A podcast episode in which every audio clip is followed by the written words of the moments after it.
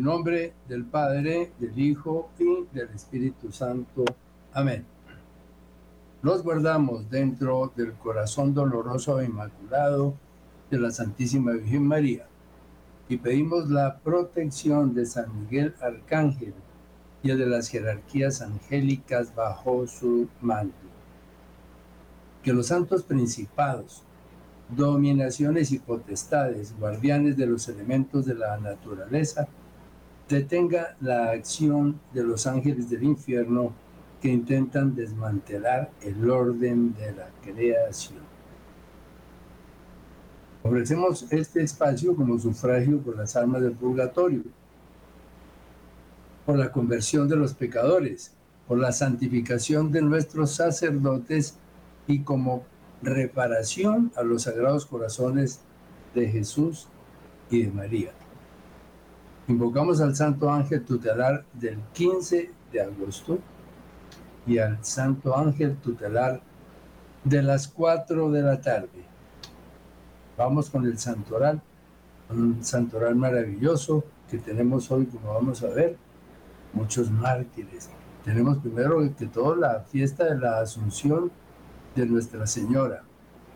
Eh, eh, invocamos al Beato Luis Velda y Soriano, mártir laico, al Beato Pío Alberto de Corona, obispo, San Alfredo, obispo, San Alipio de Tagaste, obispo, a la Beata María Sagrario de San Luis Gonzaga, religiosa mártir, a los capuchinos mártires del Pardo, al Beato Juan Mesonero Huerta, sacerdote y mártir, al Beato Mario Ros Escurra, sacerdote y mártir, al Beato Isidoro Bacanya, mártir laico, a San David Roldán Lara, laico mártir, a San Salvador Lara Puente, laico mártir, a San Manuel Morales, laico mártir, a San Luis Badí Sainz, presbítero y mártir, al Beato José María Pérez Polo, presbítero y mártir, al, Beato Domingo María de Alboraya, presbítero y mártir, al Beato Vicente Soler, presbítero y mártir, al Beato Carmelo Sastre Sastre, presbítero y mártir, al Beato Claudio Gran Soto, religioso franciscano, y a San Estanislao de Kotska, santo y muy conocido por la iglesia. Entonces imagínense esta armada de los hermanos bienaventurados que tenemos para el día de hoy, toda esa intercesión, toda esa fuerza espiritual que ellos van a hacer a partir de ahora a través de este programa del velo y hacia todos los sitios en donde se difunda esta señal a partir de Radio María la secuencia de Garabandal que hemos estado analizando desde el principio incluyen, por supuesto, el aviso, el milagro y el castigo. Una serie de eventos antes del aviso, antes del milagro y antes del castigo. Toda esta parte que tiene que ver con el aviso ya la tenemos, digamos, eh, ejecutada. De modo que ahora lo que nos sigue es... Eh, la parte que tiene que ver con el milagro, especialmente desde estos eventos entre el aviso y el milagro hasta los eventos propiamente dichos del milagro. Ahora vamos a hacer una, una puntualización con respecto a las fuentes proféticas que utilizamos. Nos parece no solamente justo, sino necesario eh, con los oyentes de que sepan de dónde salen estas profecías principales las que no parecieran tan evidentes. María Jane Ibin, muerta en el 2022, eh, escribió este libro que están viendo ustedes ahí, El Gran Aviso. Eh, ella fue más o menos como la principal receptora de las profecías sobre el aviso mismo y sobre los momentos posteriores al aviso. Lo vamos a ver. En esa portada, la parte interior de ese libro, eh, está esta inscripción que la voy a leer, que me parece importante. No es necesario ningún permiso eclesiástico para publicar revelaciones, visiones, milagros o para ir a los lugares de apariciones no reconocidas aún. Esto consta en las actas oficiales de la Santa Sede, en paréntesis A.A.S.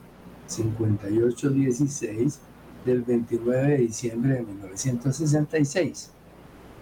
Se publicó un decreto de la Sagrada Congregación para la Doctrina de la Fe por el cual los artículos 1399 y 2318 del derecho canónico antiguo se han abrogado.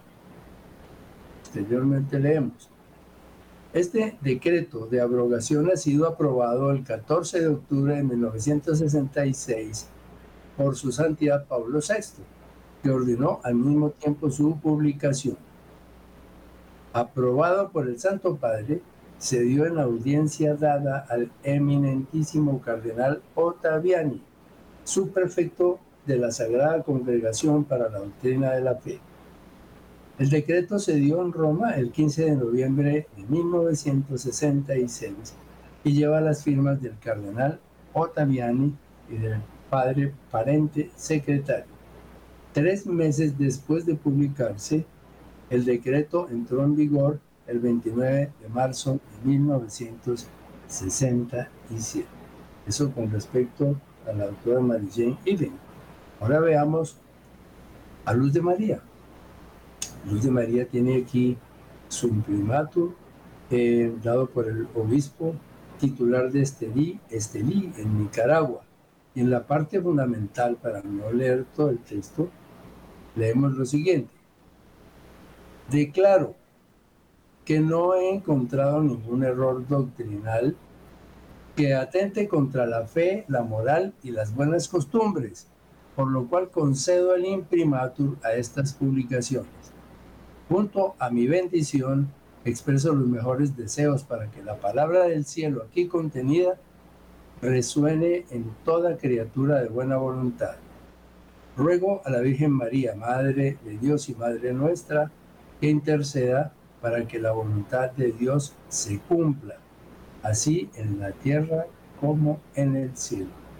Imprimatur Juan Abelardo Mata Guevara, SDB, obispo titular de Estelí y de Nicaragua. Ahora, estos libros que se llaman Venga a nosotros tu reino, las profecías las viene recopilando Luz de María desde el 2009 y va sacando año por año un compendio de todo lo que se recibió durante el respectivo año. El último que tenemos es del año 2022. Por lo tanto, sugiero que las personas vayan a esa página de Luz de María y bajen cuanto antes toda esa recopilación de profecías que tienen una riqueza muy, muy grande.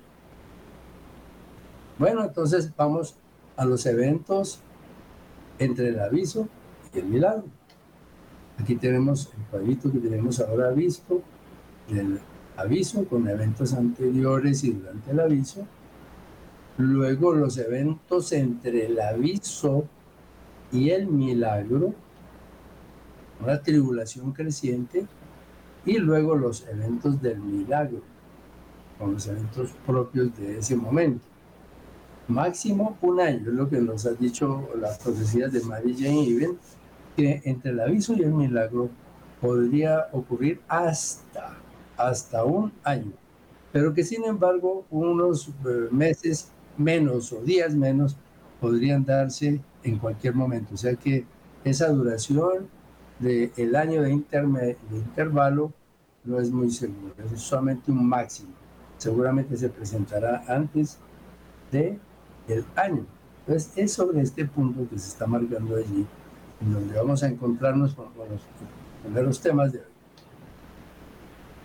Los dramáticos eventos anteriores al aviso, vamos a ubicarnos en todo lo que leímos y repasamos en estos momentos anteriores al aviso. Los dramáticos eventos anteriores al aviso y los que se señalan proféticamente Durante el aviso mismo, dejarán un escenario mundial cargado de desastres, desastres naturales, con profundas cicatrices tanto en la superficie de la Tierra como en el comportamiento natural del mar. Terremotos de muy alta intensidad que producirán tsunamis que cubrirán grandes extensiones de las zonas más planas de la Tierra. Pensamos en que son los de menor altitud sobre el nivel del mar, colocando una cota muy posiblemente mm, de 500 metros sobre el nivel del mar.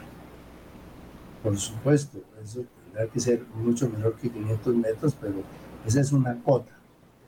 Poderosas erupciones volcánicas que contaminarán la atmósfera. Desequilibrios climáticos producidos por una actividad solar inmanejable. Actividad solar inmanejable. No contemplada. En lo que se escucha hoy de la actividad solar, nadie dice nada, salvo los portales de ciencia.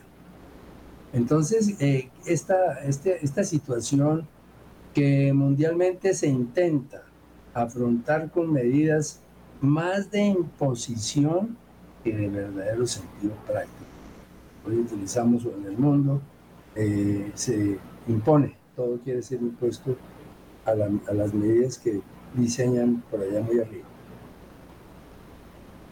Muchos sistemas de comunicación y satelitales muy afectados, generadores y estaciones en tierra quemados por la lluvia de meteoritos que causarán destrucción e incendios, grandes daños en vías de comunicación de todo nivel en todo el mundo. Y otra larga serie de consecuencias que se derivarán de toda esta cadena de eventos desastrosos.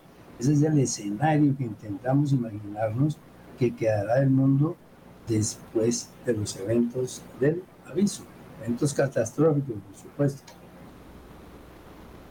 y por supuesto la gran pérdida de miles de millones de vidas humanas. Entonces, ¿qué mundo quedará después del aviso con los sistemas tecnológicos de punta arruinados, incluida la inteligencia artificial y tantos más? No se puede ignorar que esta secuencia de garabandal de aviso, milagro, castigo, involucra realmente un castigo o purificación creciente que no se limita solamente al momento mismo del llamado castigo, sino que la etapa de sufrimiento y purificación, como lo hemos podido corroborar durante estos tiempos que se han acelerado, toda la humanidad sufrirá y ha comenzado a sufrir desde este instante mismo, inclusive incluyendo los años atrás. Hay una profecía de Mary Jane en donde dice escuetamente, para entonces la mitad de la población del mundo no existirá. Habrán muerto o sido asesinados. O sea que esto para corroborarlo, tratar de mejorar el marco de referencia sobre el ambiente que encontraríamos, que encontraremos, que encontrarán los que sobrevivan hasta esos momentos posteriores. Acordémonos lo que decía Conchita, una de las videntes allá de Garabandal. Decía, el aviso será muy impresionante y terrible. Si no hubiera sabido lo que era el castigo, ¿qué más castigo que el aviso que va a venir? Estas palabras no son frases sueltas, son frases proféticas, que hay que intentar entenderlas para asumir una, una, una visión lo más acertada posible sobre lo que viene para el mundo. Y ese aviso es como un castigo. Es muy temeroso para buenos y para malos. Es un fragmento de una carta de Conchita con fecha 2 de junio de 1965, citada por Luis Eduardo López Padilla en su libro Garabandal, La Última Oportunidad. Pero miremos, revelaciones de, otros tipos, revelaciones diferentes que usualmente no se conocen. En este caso, vamos a abordar en forma muy general revelaciones de los espíritus inmundos sobre el aviso en un documento que se llama Advertencias del Más Allá para la Iglesia Contemporánea. Aquí tienen ustedes el libro, eh, Advertencias del Más Allá a la Iglesia Contemporánea. A la izquierda, el obispo de Wurzburgo, que fue el que ordenó y dio la potestad al padre Arnold Renz y otra serie de sacerdotes, 10 o 12, que estuvieron involucrados en un exorcismo a una, a una mujer ya en Alemania, o en, sí, en Alemania, hace ya varios años. Pero ese documento está ahí como un recordatorio. En este, en este eh, documento, la Santísima Virgen María obligó a los espíritus inmundos para que revelaran verdades sobre la iglesia. Es un tremendo documento que ojalá lo consigan y lo lean. Es importantísima toda la información que hay ahí. Este es uno de los facsímiles con que lo vende hoy. Dice, advertencias del más allá a la iglesia contemporánea. Bonaventure Meyer, el escritor, 1977. Texto literal de las revelaciones hechas por los demonios en el transcurso de exorcismos a Annelies Meyer. Están las, los datos correspondientes.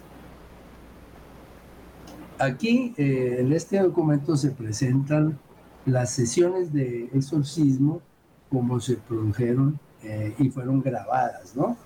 Fueron grabadas, entonces aquí yo me limito a citar las respuestas que dieron eh, los espíritus inmundos, potencias caídas, con respecto a preguntas que el sacerdote exorcista o grupo de sacerdotes que respaldaban el exorcismo les fueron mm, formulando, de acuerdo con la voluntad de la Virgen María. Entonces aquí este, esta potencia caída dice, refiriéndonos al aviso, por supuesto, ni siquiera nosotros mismos lo sabemos exactamente. Solamente sabemos que está próximo. Esto en el año, en la década del 70. Cristo mismo ha dicho, no sabéis ni el día ni la hora en que llegará el Hijo del Hombre. Esto vale también para los castigos y no solamente para el fin del mundo. Cita en plural el espíritu castigos. Luego dice, él quiere decir con esas palabras, refiriéndose al Señor, que comprende también los castigos y la muerte de cada hombre en particular. Y aquí la parte central de lo que nos llama hoy. El aviso está incluido en el castigo. No será muy fácil. Con el aviso comienza ya el castigo. Por decirlo así, será la primera parte. Entonces esto nos ubica en que este, esta primera etapa del aviso, con todas las condiciones que hemos ido señalando, es una realidad terrible, es algo muy duro.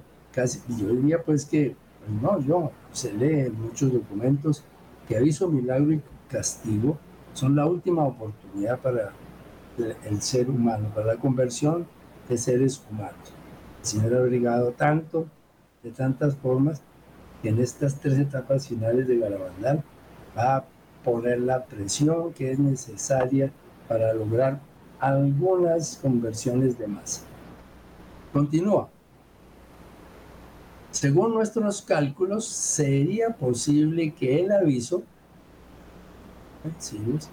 pero como ya he dicho, nosotros en el infierno no lo sabemos, gruñe terriblemente. Luego, este párrafo. Los numerosos orantes son la causa de que el cielo retenga todavía el castigo. De hecho, es paradójico continuar orando el desconcierto sigue en aumento debido al retardo del aviso y del castigo. Pero a pesar de todo hay que rezar. Ella lo quiere así, porque de esa forma todavía hay almas que puedan ser salvadas. Pues ya tenemos otra fuente adicional que nos va puntualizando sobre la dureza, sobre las circunstancias terribles que estarán seguramente muy próximas a caer sobre el mundo. Luego tenemos Medjugorje. Medjugorje también tiene unos párrafos de la Santísima Virgen que están, digamos, relativamente escondiditos por allí en los textos de Medjugorje, pero aquí están a la luz. Y dice así, el 17 de octubre de 1992. Te advierto, querido ángel, el mundo sucumbirá ante las tinieblas de las grandes tribulaciones. Te advierto, querido ángel, no por su naturaleza de espíritu, sino por su trabajo de mensajero. Te advierto, querido ángel, el mundo sucumbirá ante las tinieblas de las grandes tribulaciones. Les ruego que todos se entrelacen con mi inmaculado corazón, que pueda protegerles y guiarlos a través de tanta oscuridad. Hijos míos, yo les prevengo sobre su destrucción. Miremos bien esa palabra les prevengo sobre su destrucción. Destrucción. Si ustedes no hacen reparación por la maldad de la humanidad.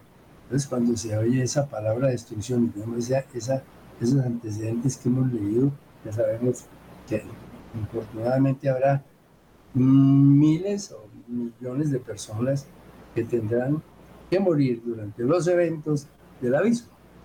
Continúa. Les aseguro que yo no traigo el comienzo de la destrucción, sino que traigo solamente la luz del comienzo de la gracia divina y la culminación de mis promesas. 12 de marzo de 1993. Bueno, con ese escenario entramos en esta última. Te aseguro que la tierra temblará ante la fuerza que el cielo lanzará sobre ella. Y no, se está refiriendo propiamente a movimientos telúricos, ¿no? La tierra temblará ante la fuerza que el cielo lanzará sobre ella. Muy pronto, el encuentro de la batalla será visto en las calles y en el cielo. Ningún corazón permanecerá solo. Virgen Medjugorje están las fechas para que en el libro de la consagración al corazón la Santísima Virgen María confirmen esto que se está colocando acá. Vamos a una pausa.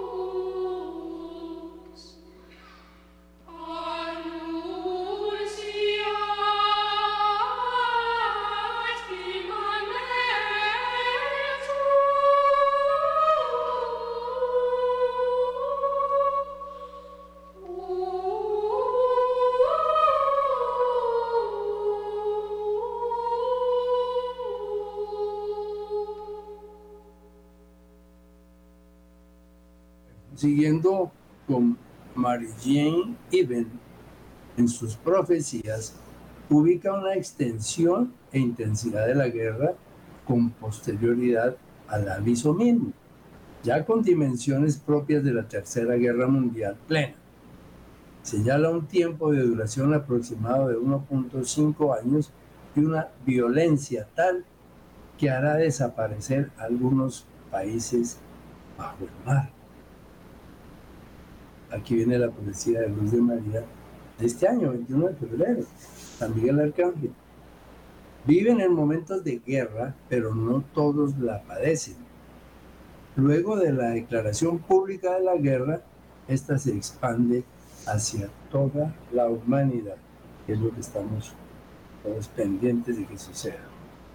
La guerra en desarrollo aumentará y devastará algunos países que desaparecerán bajo el agua, como comentamos en el párrafo de arriba.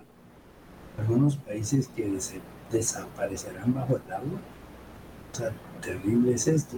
qué tipo de actividad nuclear se va a desarrollar en el mundo. Todo esto es algo increíble, impensable.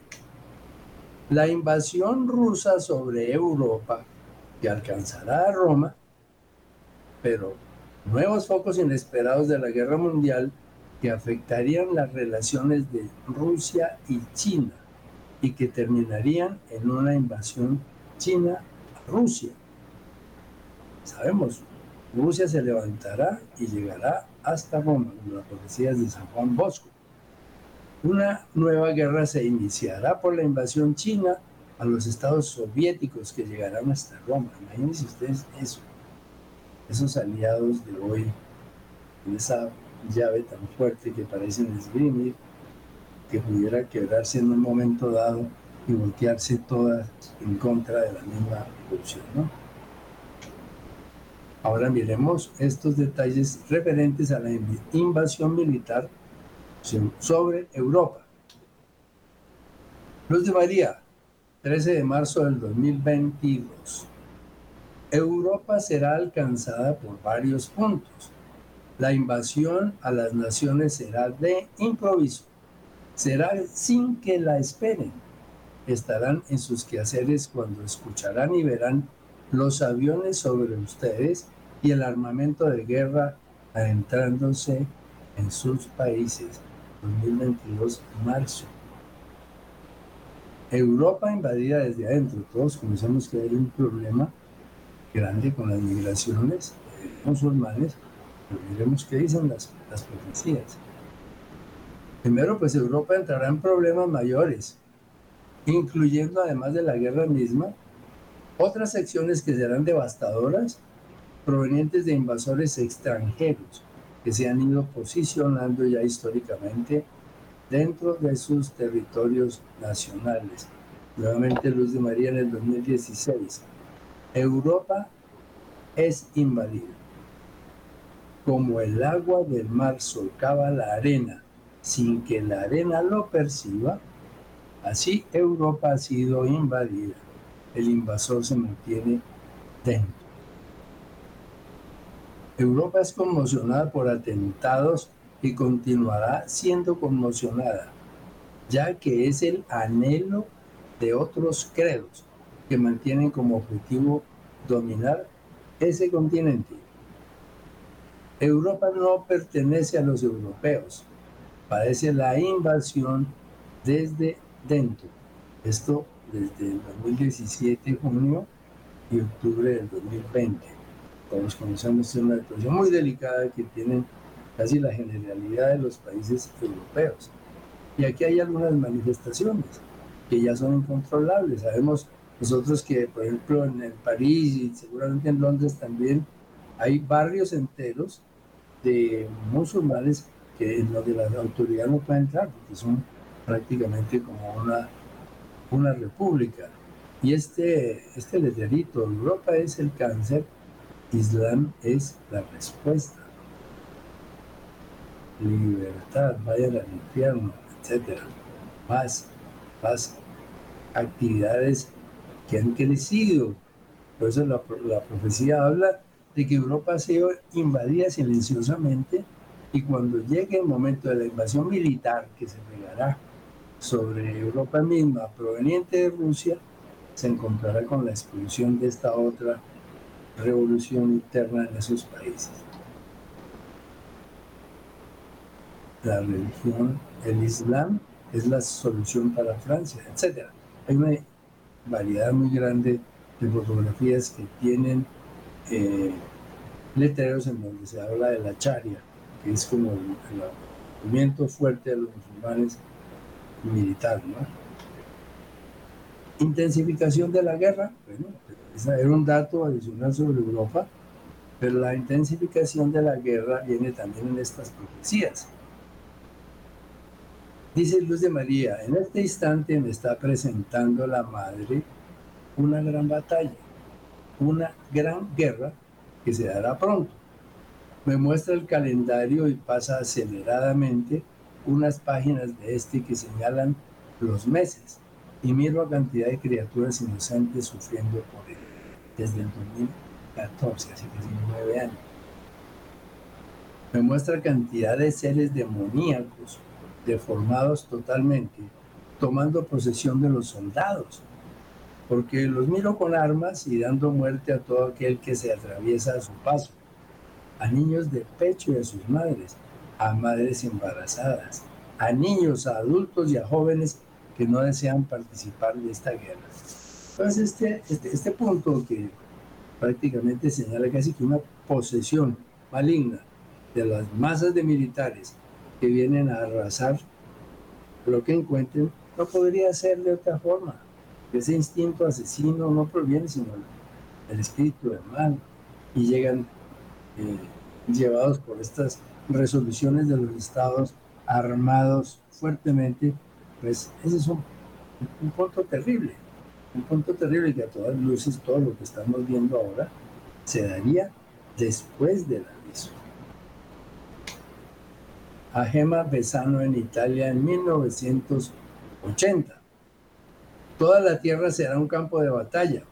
Las grandes potencias serán aplastadas como hormigas entramos aquí en este punto que pensé que podíamos terminarlo, pero lo que sigue podemos avanzar, tenemos todavía unos minutos y vamos a hablar de la Sagrada Escritura en el Antiguo Testamento, referente a esto, ¿no? Referente a todo esto. Miremos lo que dice el profeta Isaías 29.1. Hay Ariel, Ariel, villa donde acampó David, añadir año sobre año. Las fiestas completen su ciclo y pondré en angustias a Ariel y habrá llanto y gemido. Ella será para mí un Ariel. Monseñor Strauss-Binninger nos aclara esto de Ariel. La ciudad santa es llamada Ariel, lo mismo que en el versículo 7, lo que probablemente significa fuego de Dios, altar de Dios, porque allí estaba el templo con el altar de los holocaustos. El Señor estaba. Sigue Isaías, acamparé en círculo contra ti, estrecharé contra ti la destacada y levantaré contra ti trinchera, la avalancha que se viene sobre Israel. Serás abatida, desde la tierra hablarás, por el polvo será ahogada tu palabra. Tu voz será como un espectro de la tierra y desde el polvo tu palabra será como un susurro. Señalando a Ariel como un objetivo de confrontación terrible desde el tiempo de Isaías. Y por el momento en lo que estamos transcurriendo, Israel apenas está asumiendo unas posiciones defensivas contra los estados islámicos que lo rodean pero no se ha desarrollado todavía una armada rusa que venga en compañía de todos estos estados antagónicos a Israel a producir una invasión. Cinco. Y será como polvareda fina la turba de tus soberbios y como tamo que pasa la turba de tus potentados sucederá de un momento a otro. De parte de Yahvé Sebaot serás visitada con trueno, estrépito y estruendo, turbión, ventolera y llama de fuego devoradora. Se trata, dice Monseñor Straubinger, se trata de la lucha de muchos pueblos contra Ariel, la ciudad santa, que se salvará súbitamente por la intervención de Dios exégesis Monseñor extraordinario. Esto está profetizado el Antiguo Testamento. Poco lo leemos y no nos enteramos de cosas como esta. Versículo 7. Será como un sueño, visión nocturna, la turba de todas las gentes que guerrean contra Ariel, todas sus milicias y las máquinas de guerra que la oprimen. Isaías, que dice en el 54, 17, yo también he creado al hombre destructor para que cause ruina. La mano de la purificación que se vino sobre el mundo ya sin remedio. Eso tendremos que vivirlo porque todo lo que venga del cielo en este momento a nivel de purificación está más que justificado. La paciencia del Señor, a pesar de que sea infinita, también tiene un límite porque la justicia tiene que llegar. Veamos el profeta Jeremías 5:15. Yo haré venir contra ustedes, casa de Israel, a una nación lejana. Es una nación invencible, una nación antiquísima, una nación cuya lengua no conoces y a la que no entiendes cuando habla. Su aljaba es como un sepulcro abierto. Todos ellos son guerreros valerosos. Ella devorará tu cosecha y tu pan, devorará tus rebaños y tu ganado, devorará tu viña y tu higuera, destruirá con la espada tus plazas fuertes en las que tienes puesta tu confianza. Sin embargo, tampoco en aquellos días, culo del Señor, consumaré el exterminio con usted. Profeta Ezequiel, esto está lleno de referencias, o sea, estamos tratando de entender desde antiguo cómo Israel ha sido señalado como el objetivo de un cono, digamos, explosivo de este momento de la Segunda Guerra Mundial que viene. Por el momento está Ucrania contra Rusia y bueno, ahí se van midiendo el pulso entre Occidente y Rusia.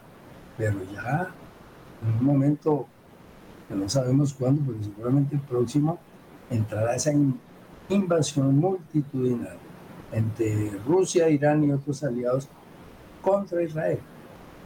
Profeta Ezequiel 38.3 dirás, así dice el Señor Yahvé, aquí estoy contra ti, Gog, príncipe supremo de Mesec y Tubal. Yo te haré dar media vuelta, te pondré garfios en las quijadas y te haré salir con todo tu ejército, caballos y caballeros, todos bien equipados, inmensa asamblea, todos con escudos y paveses y diestros en el manejo de la espada. Al cabo de muchos días recibirás órdenes Después de muchos años vendrás hacia la tierra cuyos habitantes escaparon a la espada fueron congregados dentro de una multitud de pueblos en los montes de Israel, que habían sido un desierto permanente. Desde que fueron separados de los otros pueblos, habitan todos en seguridad. Creo que hasta aquí vamos con el último 38.9, tú subirás, avanzarás como un huracán, como un nubarrón que cubrirá la tierra, tú y todas tus huestes y los numerosos pueblos que están contigo. Por eso profetiza, hijo de hombre, dirás a Go, así dice el Señor Yahvé, ¿no es verdad que aquel día, cuando mi pueblo Israel viva en seguridad, te pondrás en movimiento? Go, referente a Rusia Subirás contra mi pueblo Israel como un nublado que recubre la tierra. Será el fin de los días, yo te haré venir entonces contra mi tierra para que las naciones me, conozcan. Cuando yo manifieste mi santidad a sus ojos, a costa tuya, Gog. Así dice el Señor Yahvé, tú eres aquel de quien yo hablé antaño por medio de mis siervos los profetas de Israel que profetizaron en aquel tiempo durante años que yo te haría venir contra ellos. Amenazas muy claras. Aquel día cuando Gog avance contra el suelo de Israel, estallará, estallará mi furor en mi cólera, mis celos en el ardón de mi furia lo digo. Sí, aquel día habrá un gran terremoto en el suelo de Israel. Bueno, vamos pues con este punto adicional, pero ya el tiempo nos está marcando que tenemos que terminar, por lo tanto nos vamos a buscar nuestra oración de término como siempre lo hacemos. y decimos, ojalá todos juntos. Adoración, adoración, adoración a ti, oh arma poderosa. Adoración, adoración, adoración a tu sangre preciosa. Misericordioso Jesús agonizante, con tu sangre preciosa, lava todas las almas, satisface nuestra sed y vence al enemigo. Sangre poderosa de salvación, combate al enemigo. Sangre poderosa de salvación, combate al enemigo. Sangre poderosa de salvación, cubre a Colombia, cubre sus mandatarios, cubre su iglesia, cubre su población. Que Dios nos bendiga.